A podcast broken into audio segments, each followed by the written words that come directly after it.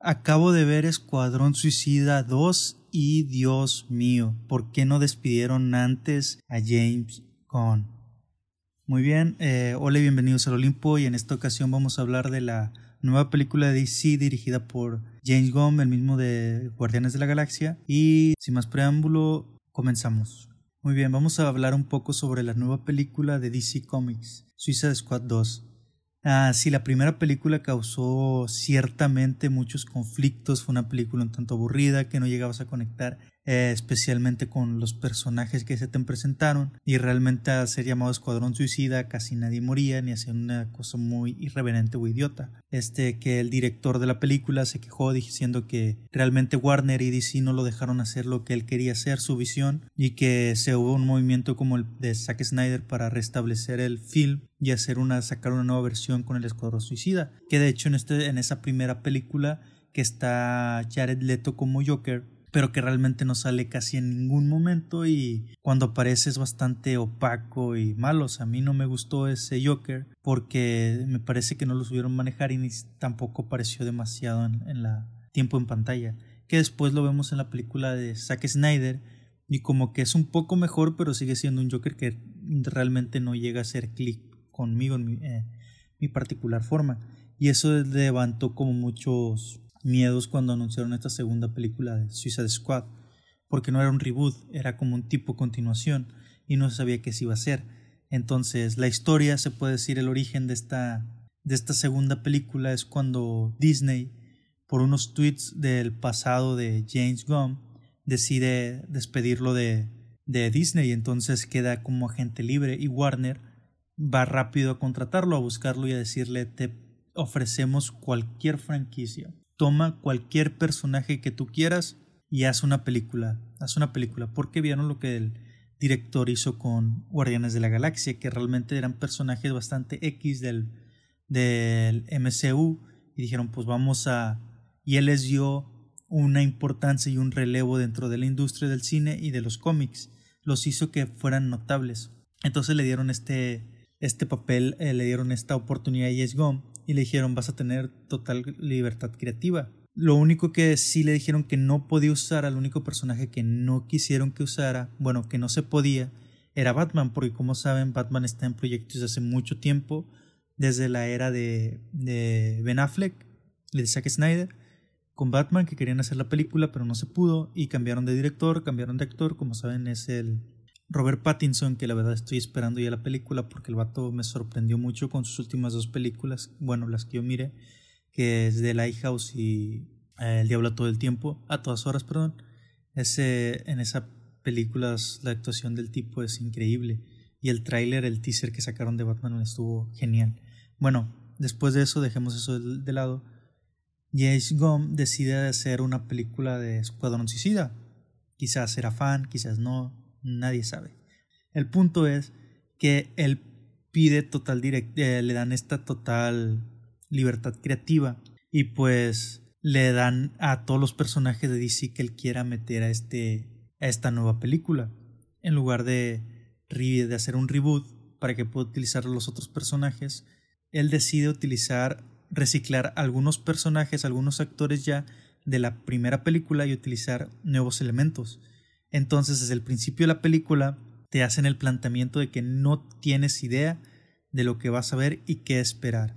¿Por qué? Porque este es un escuadrón suicida de verdad. Entonces, ahorita lo vamos a hablar eso un poquito más adelante para hacer unos pequeños spoilers. En términos generales, la película es increíble, es muy buena es entretenida todo el tiempo, te ayuda, te conecta, te conecta perfectamente con todos los personajes. Cada uno de los personajes e, evoca diferentes emociones en ti y creas estos lazos de repente y esperas como que no mueran ciertos personajes, pero al final no sabes realmente si van a morir o no.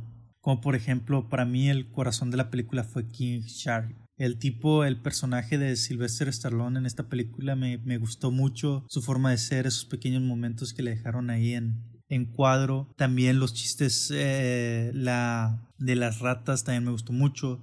el Iris Elba en su personaje, que viene como a sustituir a Will Smith, pero realmente en ningún momento extrañas a Will Smith. De hecho, no extrañas a ningún personaje de la primera película y no te no causa ningún conflicto de que no estén o que, o que, pues, que se hayan borrado completamente del mapa del anterior eh, escuadrón. Margot Robin en su papel de Harley Quinn en esta película me gustó más que su película pasada solitaria de Harley Quinn que las de Abres de Presa, que siento que le faltó pero acá no. Lo único que no me agradó mucho de la película, les puedo decir, es que hay momentos donde acentúa demasiado la música. Es decir, mete demasiadas pistas y demasiada música en momentos que tú dices, mejor yo creo que no estaría, que no está bien exactamente, que no se siente cómodo tener esta pista y esta música en este momento. Como que podrías meter solamente música ambiental, instrumentaria, de manera sutil, no tanta música, tanto tiempo, tan repetitivo, porque eso es cansado. En otros aspectos, como por ejemplo las cámaras, la, la manera en cómo está distribuida la película, esos pequeños guiños, me gustan bastante el desarrollo de, de los personajes, de los villanos, de los antagónicos, que para todos sigue siendo el, antagonista, la, la, la Amanda, la, esta que crea el escuadrón, sigue siendo el personaje más fatal y molesto de toda la película y el que se siente como el antagonista real, pero los, los demás, las actuaciones están muy bien, me gustaron mucho, eh, estuvieron muy bien trabajados. Ahora, Vamos a pasar un poco de spoilers, porque sí, eh, como dice la película Escuadrón Suicida, ahora sí hace completo honor al título de la película porque no sabes quién va a morir porque desde el minuto uno, desde que arranca la película, comienzan a, caer muchos, muchos, muchos personajes a diestra y siniestra.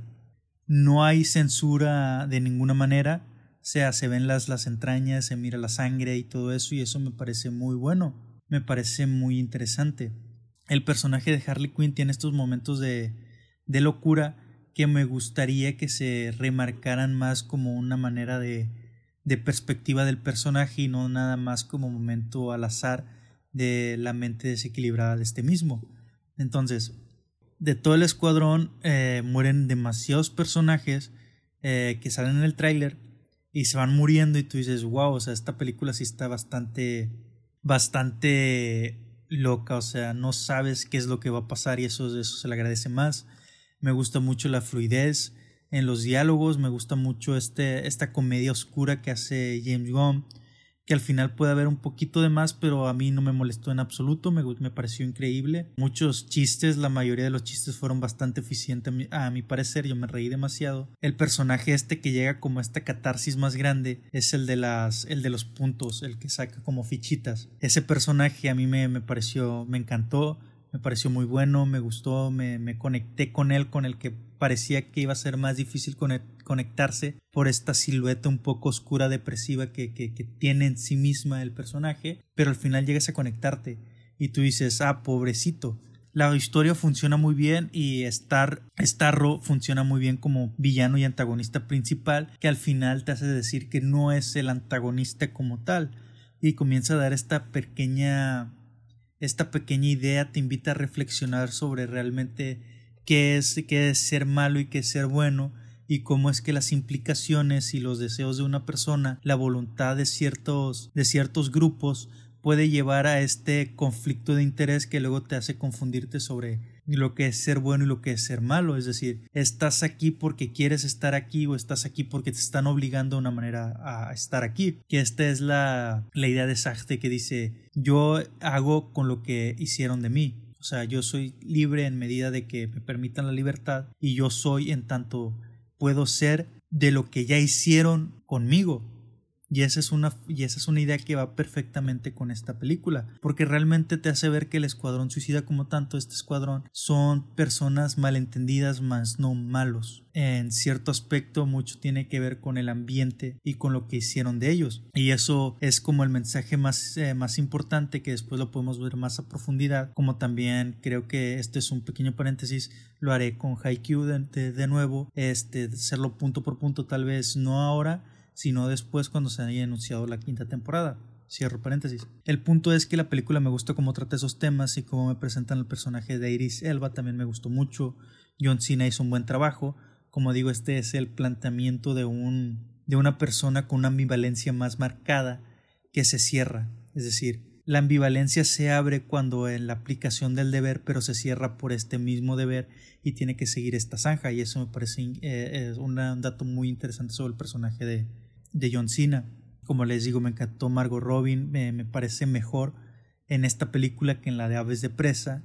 No soltaré muchos spoilers, tal vez ustedes me dicen después si quieren que haga uno con todos los spoilers, punto por punto, o checamos algunas escenas y también podemos hacer esto de hablar más a profundidad sobre ciertas críticas que hace la película de manera indirecta o directa eh, durante todas estas, estas dos horas. Ok, entonces eh, sin más preámbulo, creo que aquí lo vamos a dejar. Este, vamos a terminar aquí el video, el, podcast donde sé que nos está escuchando.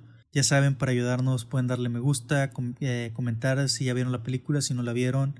También pueden comentar y preguntarnos sobre cosas, algunos datos, decirnos si quieren que hagamos un video extendido sobre estas otras problemáticas y de más spoilers y más desmembrar un poco más la película. Este, no se olviden suscribir al canal de YouTube, darle me gusta y seguir a las páginas, ya sea Instagram, Twitter, Facebook. Este se los dejo en los en la descripción, los links ya saben. Denle me gusta a la nueva página de gaming que tenemos, eh, ya sea en Facebook y en Twitch. No se les olvide compartir, este comentar cualquier cosa, ya saben, si quieren meternos la madre también es permitido. Y esto sería todo por, por mí. Eh, sin más preámbulos, nos despedimos. Les ha hablado Hades. Hasta la próxima, mortales. Bye.